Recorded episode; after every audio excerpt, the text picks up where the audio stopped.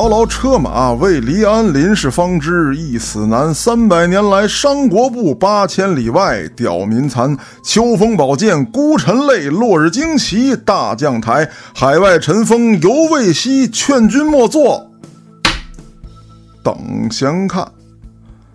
欢迎您收听后端案内人。如果您有比较离奇的案件，愿意和我们分享，可以在微信公众号中搜索“后端组”，里面有小编的联系方式。您可以通过小编加入我们的微信群，与我们聊天互动。我是主播嘉哥。听到我这开场这么一嘚瑟啊，熟悉咱案内人的朋友都知道，老刘的故事又该来了。那还是老套路。正式讲故事之前，还得跟各位听众费这么几句话。这个系列呢，您就当故事听，里面的一些细节，如果跟您听说的不太一样，您不必较真儿，以您喜欢的版本为主。如果您周围的某些人像我故事当中的被害人家属，或者说是犯罪分子的家属，请您不要去打听案件的细节。给您自己积德，也少给我找麻烦。总归就这么一句话，这就是个故事，您喜欢就行。那咱们闲言少叙，书接前文。上回说到，老刘一行人是勇斗恶犬，恰巧被不知身份的山民救下，随后就来到了这群山民的村子。不成想，此处却是丧彪的老巢。交换人质之后，孙大圣便带着人马回来围村准备发起进攻之前，村中就传来了枪声。正是那丧彪跟老刘在村中交火了。孙大圣带着民兵和警员杀入了村中。此时，老刘已经追着丧彪遁入了密林之中。娜塔莎因为追不上这俩飞毛腿，也掉队了。最后时刻，老刘开枪放倒了丧彪，把他五花大绑就埋在了坑中，只留这么一个脑袋在地面上喘气儿。随即，老刘准备去搬救兵回来押送丧彪。可老刘没走多久，密林深处就走出这么一个长相清秀的男子，看见丧彪这半死不活的样子。跪在地上是嚎啕大哭啊，一边哭就一边刨土，想给丧彪救出来。丧彪这么抬头一看，来的非是旁人，正是他那相好的德子。丧彪此时眼中是充满了绝望，从牙缝中挤出一句话来：“快跑！”德子还没反应过来。就听见身后有火柴划着的声音，擦！这时丧彪是两眼一闭，眉头紧皱，那表情啊，就代表着两个字儿：完了。德子缓慢地回过头来，正看见老刘坐在一个树墩子上点烟呢。这是怎么回事儿？我相信细心的朋友已经听出来了。老刘是压根儿就没走，他假意把丧彪埋在这儿，自己离开去搬救兵，实则上是躲在密林深处，就想等这德子出来。在村里是一顿枪战，在林子里又是你追我赶，您可别忘了，要逮的是俩人，一个丧彪，一个德子。这德子始终就没露面，老刘能那么轻易的就走吗？没成想，画了这么个圈套，德子这么快就落网了。老刘看着德子，眼皮都不带抬的撂出这么一句：“跑。”那意思再明显不过了。哎，我先抽根烟，抽完烟我再追你，那都绰绰有余。但是这德子这时候根本就没有要跑的意思，两只眼睛是满眼的怒火呀，就瞪着老刘。看到老刘低头抽着烟，压根没看自己，手就慢慢的摸向了腰间。这时候，丧彪突然制止了德子：“别动，你先掏枪，他也能先打死你。甭问，这德子身上也有家伙，腰间是别着一把土枪。就是锯了头、锯了棒那种，非常短，但是近距离之内也是能把人撂倒的。德子就想趁这个时机，哎，掏出枪来。你老刘不是狂吗？你不是低头抽烟不看我吗？我一枪撂倒你。虽说这土枪没什么威力，只要不是顶着胸口、顶着脑袋也打不死人，但是在近距离的范围之内，让人瞬间失去抵抗能力是没问题的。德子没有什么战斗经验，丧彪可知道自己面前的这个对手到底是什么水平。你德子。还真就不是个儿。听到丧彪的话，德子也是缓缓地站起身来，解开了上衣扣子，用力地把外套摔在了地上。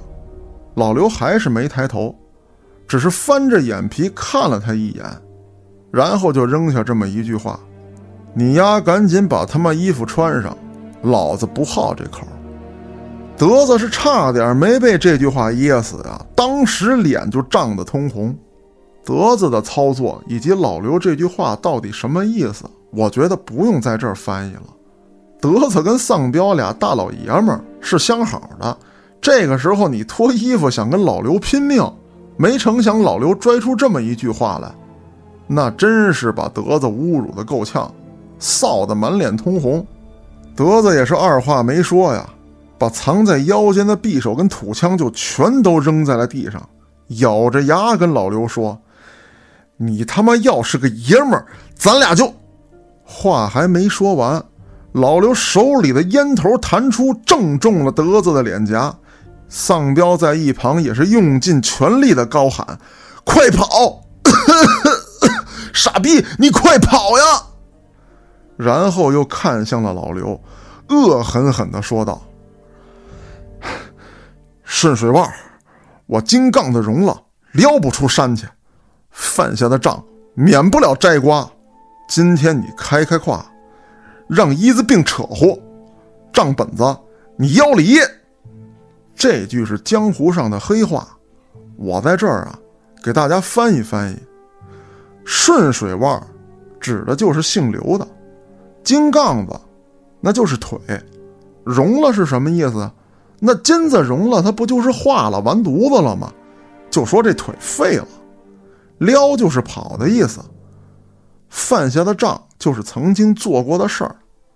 这瓢就是脑袋，摘瓢就是脑袋搬家，开开胯呀，就是你放我一马，让我从你胯下钻过去。等于说呢，这是一种非常低姿态的说法。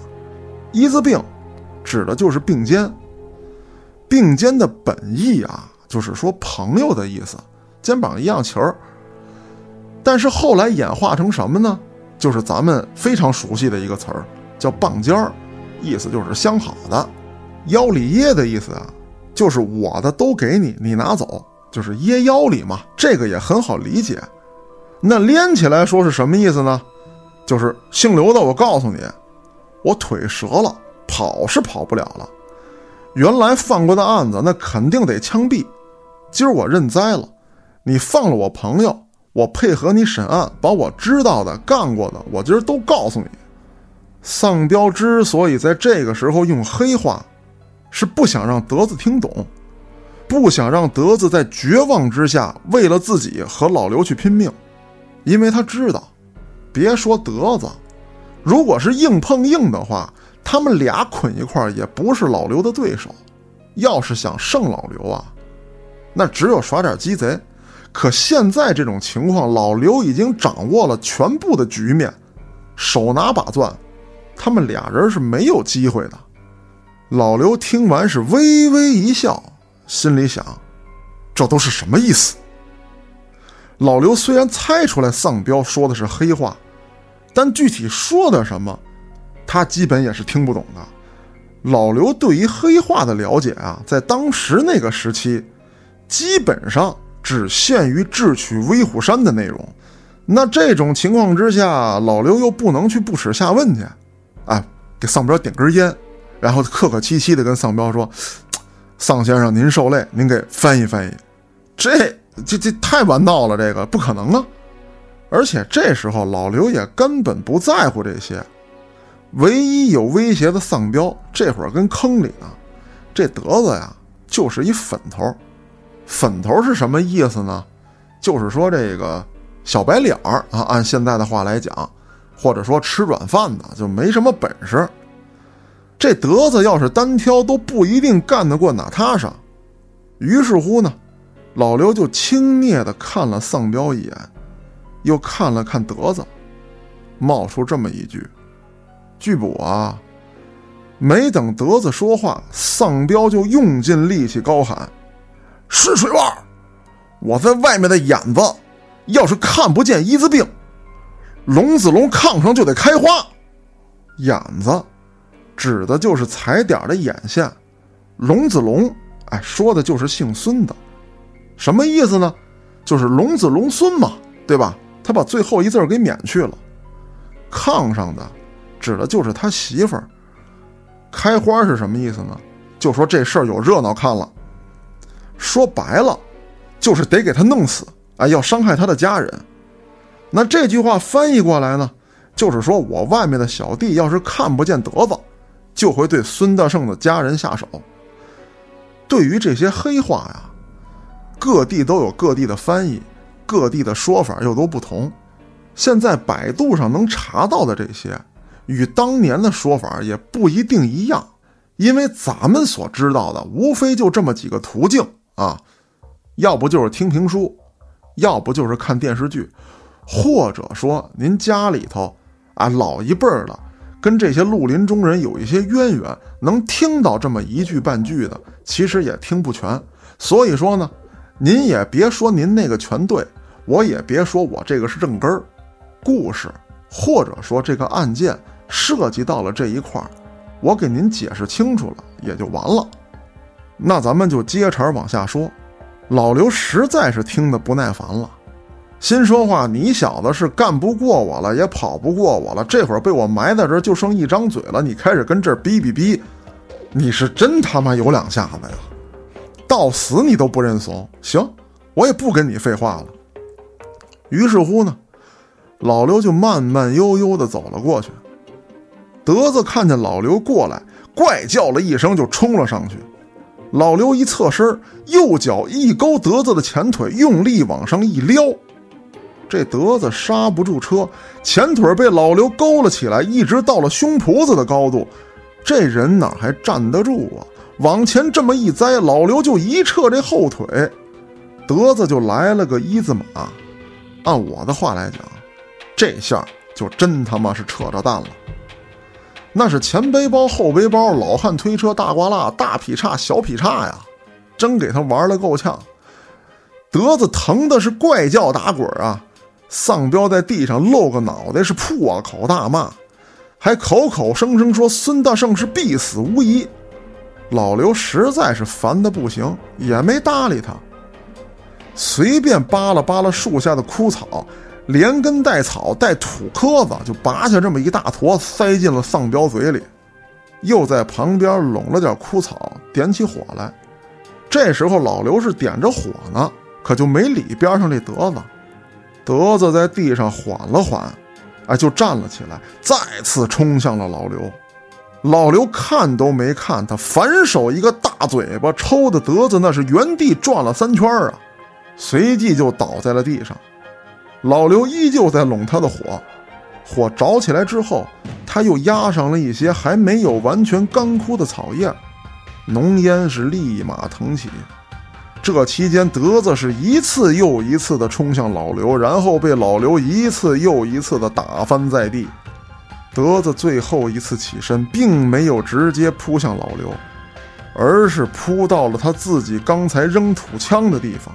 刚要捡起土枪，老刘这边的枪先响了，但打出子弹的并不是老刘手里的那把制式手枪，而是他从丧彪身上缴获的土枪。铁砂四散飞溅，把德子打成了一个血葫芦。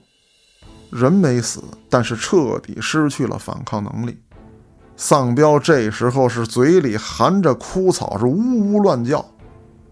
我猜想啊。丧彪心里这时候已经明白怎么回事了。如果德子不反抗，老刘其实也没有什么借口对德子下手。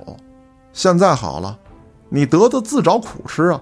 你非要拒捕，还要掏枪，那你挨这一枪，你就是活该呀！丧彪早看出这些步骤了，一直想劝德子跑，但德子他不听啊。人呀，就得知道眼高手低。你说你英勇一下，倒也没错。咱先把谁正义谁邪恶抛在一边咱就说是爷们儿拼一把这事儿，这思想可能是没什么问题，但您得掂量掂量，你对面是谁？丧彪都干不过老刘，让他给挖坑埋里头了。你还想跟这儿较劲？那不是以卵击石吗？枪响之后，整个森林似乎归于了平静。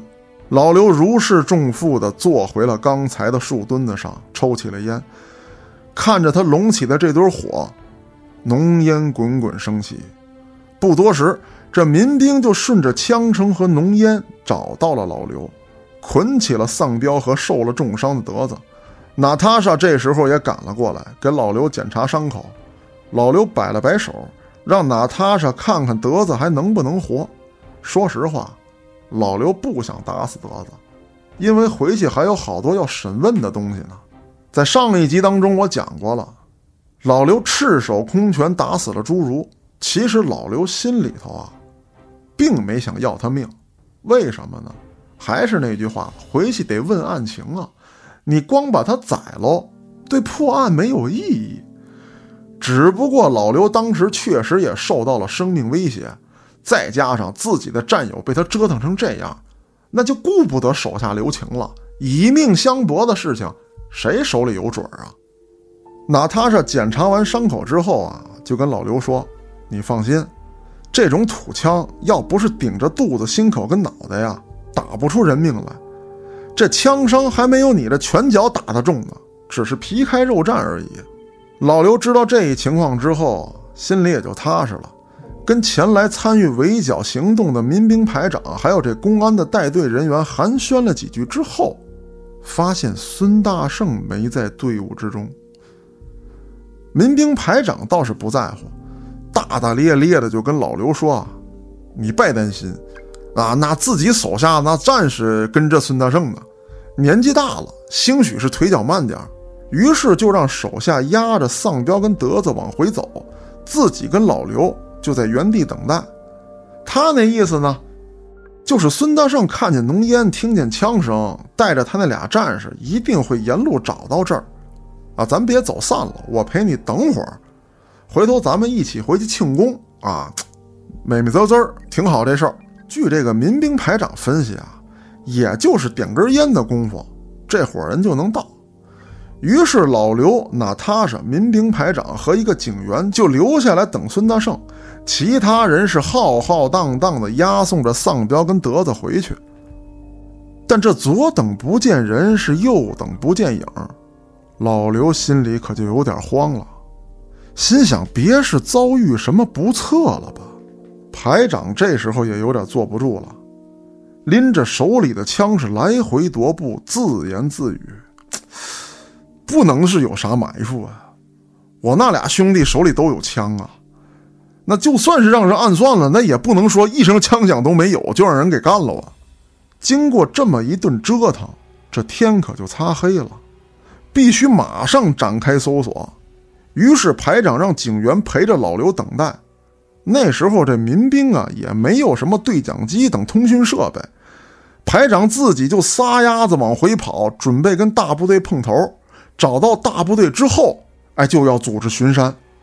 就在这时候，森林深处突然传来了脚步声，几个人不约而同的就把枪举了起来，对着声音传来的方向。只见此时这树丛之中窜出一个人来。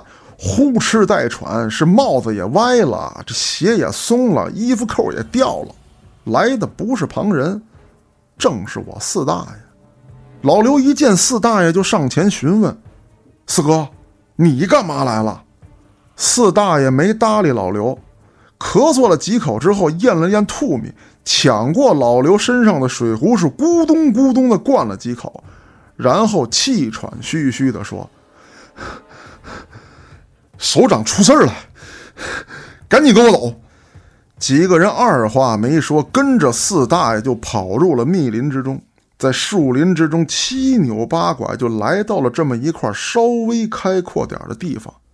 此时就看见韩叔双手遮面跪在地上，身边还有两个民兵，把枪戳在地上，是蔫头耷了脑。来不及多问，老刘一个箭步就窜到了近前，定睛一瞧，是好悬没晕死过去。韩叔面前有个大坑，这坑里都是削尖了的木头，有粗有细，还散落着无数的落叶。老刘这时候才想起丧彪嘴里说的那句“孙大圣活不了”是什么意思。说到这儿，想必大家也就明白了。孙大圣这时候就浑身是血的躺在坑中，老刘不由分说就要翻身下坑救人，被韩叔一把抱住。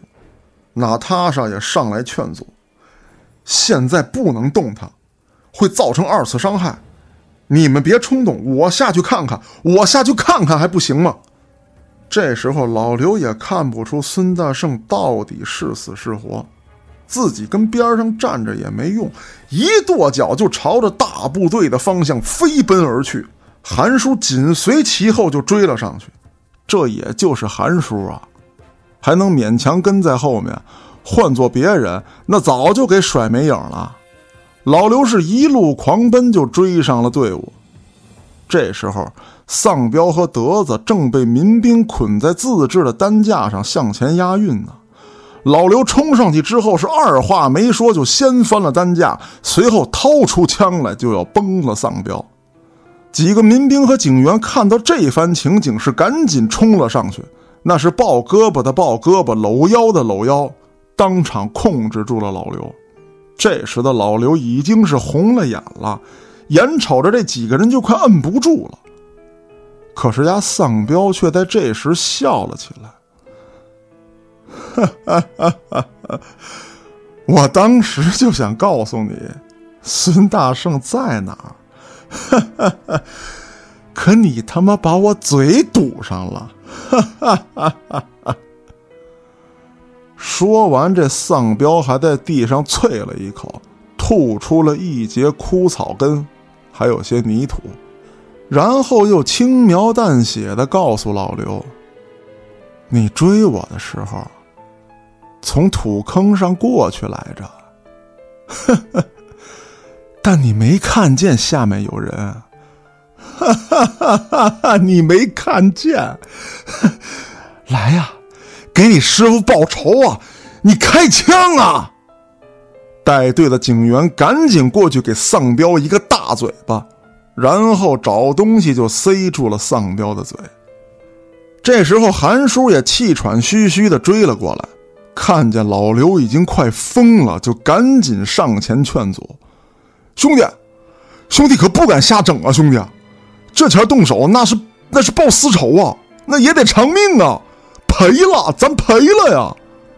眼见就阻止不住老刘了，韩叔赶紧抛开老刘，来到丧彪身边，是一顿拳打脚踢，一边踢是一边喊：“我他妈不是警察，我干他！兄弟，我干他行不？兄弟，我整死他！”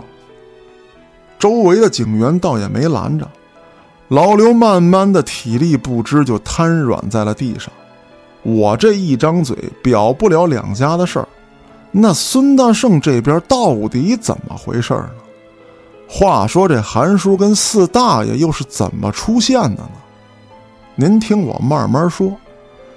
前面的故事里大家听了，四大爷等人跟着孙大圣、老刘他们闯了这么一趟龙潭虎穴，还帮着公安机关收集证据，而且当向导。到了真该开战的时候啊，哎，就不让他们参加了，差点没给这几位憋出内伤来。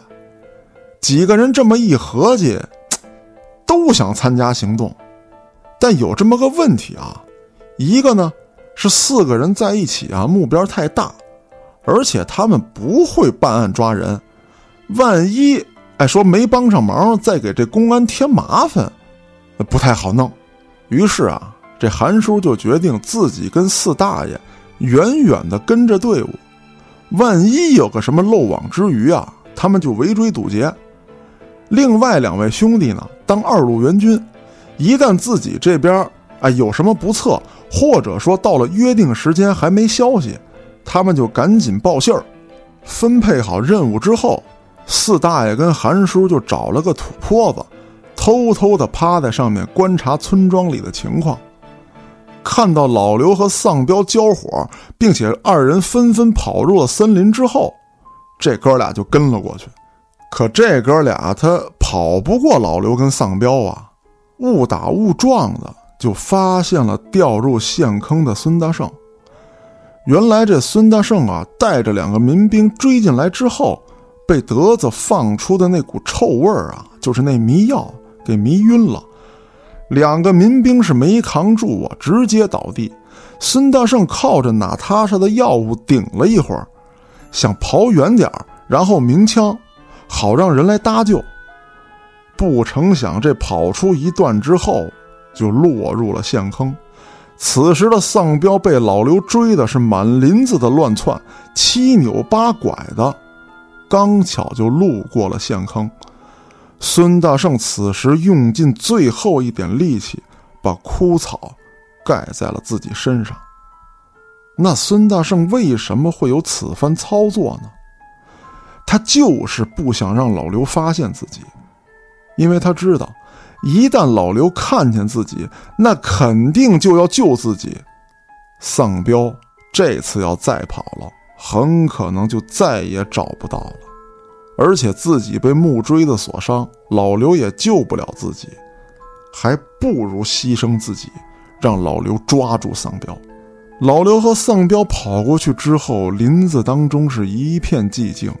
孙大圣也是慢慢的在失血，神志开始不清，不知道什么时候又听见了外面有动静，于是孙大圣用尽最后的力气开始呼喊，这才被韩叔和四大爷发现。后面的故事呢，大家也就都知道了。老刘得知这一切之后啊，是悔恨不已，他宁肯让丧彪逃之夭夭，也不会置孙大圣于不顾。回去之后，很长一段时间，老刘没去上班。局里也是考虑到老刘的心情，做出了以下决定：除了一些他必须参与的事情之外，丧彪的审问工作就交给了别人。那审问丧彪的，就有他同宿舍的那位差点被他弄死的同事。这位警员的伤还没好利索，就强行要求回来继续工作。除了责任感之外，我相信这股恨意也是一种动力。警察也是人啊，都有七情六欲，经历了这么多事儿，死了两位大神级的前辈，又是自己至亲至爱、自己十分尊敬的人，那谁能不恨啊？这段时间，娜塔莎经常陪着老刘，还一起参加了孙大圣的葬礼，只是骨灰一直没有下葬。四大爷跟韩叔也常发来电报关心老刘的情况。时间飞逝，韩叔的探亲假就快到期了。回部队之前，他特意来到老刘的城市，看了看老刘，陪了他两天。晚上，他就和老刘还有娜塔莎一起坐在海边痛饮。海边饮酒的时候，娜塔莎还唱了这么一段俄文的《莫斯科郊外的晚上》。两个硬汉看着海浪拍碎浮冰。把冰渣推向岸边，那真是百感交集。在那个大时代之下，谁还不是这点点冰渣呢？谁又能抵挡大潮的力量？如果不是公检法几近瘫痪，这种邪恶的势力怎会死灰复燃？英雄又怎会落得如此凄惨的下场？了然死无全尸，孙大圣暴毙荒野。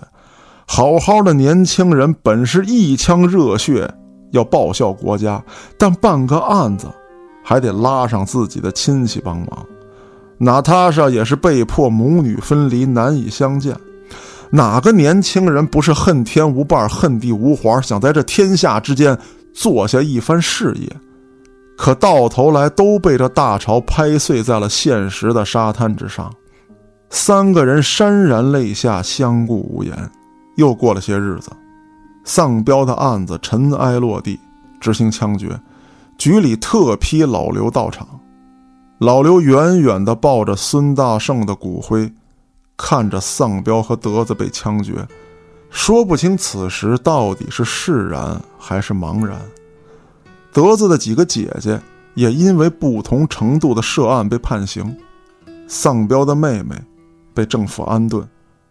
转年来，春暖花开，孙大圣下葬，城市似乎又归于了平静。到处贴着大字报，走到哪儿都能听见人们高喊着口号。所有人都似乎没有在意恶人和危险，就潜伏在他们身边。在这个大时代之下，全世界能威胁到他们的，似乎只有美帝和那些妄图想颠覆他们的反革命分子。几年之后，越战打响，韩叔参战。小腿受伤，成了残疾军人。四人帮也被打倒，之后四大爷就得到了泡酒的秘方。八二年，老刘回到北京，脱下了警服，到了某大型国企当了保卫处的领导。几年之后，下海经商。一九九二年，娜塔莎也离开了公安队伍，去了俄罗斯，据说是跑起了业务。一直到我表哥摊上这档子事儿，才牵扯出这么多的陈年往事。啊，回想起来，我当时看着坐在我对面给我讲故事的这位大爷，满身伤疤，我就猜出他是谁了。但是我没问。这段故事对我和我表哥来说还是很震撼的。最关键的是，我在第一集里说的那位死去的警员，也就是说，他的尸块出现在我表哥巡视路段的那位，跟给我讲故事的这位大爷是旧相识。当年他们都是了然的徒弟，到底是巧合还是预谋？说实话，我当时不得而知。但我和我表哥都隐约嗅到了那么一股阴谋的味道。故事呢，不能白讲。当天晚上，我们哥俩就请大爷吃了顿好的。大爷也是敞亮人，再加上现在这个案子很可能跟当年有关，几杯酒下肚，这大爷就拿出自己全部的威望，获得了一条重要线索：丧彪的妹妹在铁路上当临时工。铁路，了然的徒弟，丧彪的妹妹，似乎都能串联起来。但又缺乏证据，这位大爷把自己的发现通过他的渠道汇报给了领导。下面的工作，其实我们三个人都派不上用场了。酒宴之后，我和我表哥来到铁路旁边溜达，我表哥滔滔不绝地讲述他对案件的分析。其实啊，分析半天也是白搭，他就一文职人员，而我更是狗屁不懂。这时候的天已经非常冷了，我们俩穿着警察的大衣，但我因为喝完酒，身上很热，再加上我表哥的衣服我穿着啊，确实有那么点小，所以就一直敞着怀。就这么走着走着，一辆不知道是动车还是高铁的列车呼啸而过，兜起了一阵气流。这时候我就觉得有无数只无形的大手把我往列车里拽。我表哥固然是拉不动我，于是就一把把我扑倒在地。我俩趴在地上，等列车驶过之后，全是一身冷汗。我们俩点上根烟，冷静冷静，分析了一下，有没有这种可能？我表哥他师傅就因为敞着怀被列车卷进去了呢？果然，三天之后，我表哥师傅的尸体被找到。与第一次发现的尸体不同，这次没有整齐的切口，而是被绞碎的。我表哥立即向局里汇报了当天晚上跟我的经历，虽然被停职，但打个电话还不至于没人搭理。而另一边，丧彪的妹妹也被控制起来。案件果然如我们猜测的那样，是丧彪妹妹干的。当年参与过丧彪案子的人。除了满身是伤的大爷安然退休之外，那不是离开了警界，就是被害或者牺牲。而此案也牵连到了我们这一代人。有时候我就在猜想，如果老刘一直留在这座城市当警察，又会是什么情况？当然了，历史不容假设。故事的最后呢，我想起特别俗的一句话：哪有什么岁月静好，只不过是有人负重前行。老刘探案铁路篇的故事，今天到这儿就告一段落了。坑呢，我算是都填上了。其实每次终结一个系列故事的时候呢，我都挺纠结。就像上回说四大爷的系列，挖坑吧，大伙不乐意，哎，总是催这故事怎么还没讲完啊？您是嫌故事太长了吗？等我讲完了吧，我相信您跟我一样，也有种空落落的感觉，不知道下一段故事什么时候来。在这儿呢，我倒是想跟大家说，老刘当了这么多年警察。经历的案子呢，不止这一起。那后面到底讲什么？我想听听大家的意见。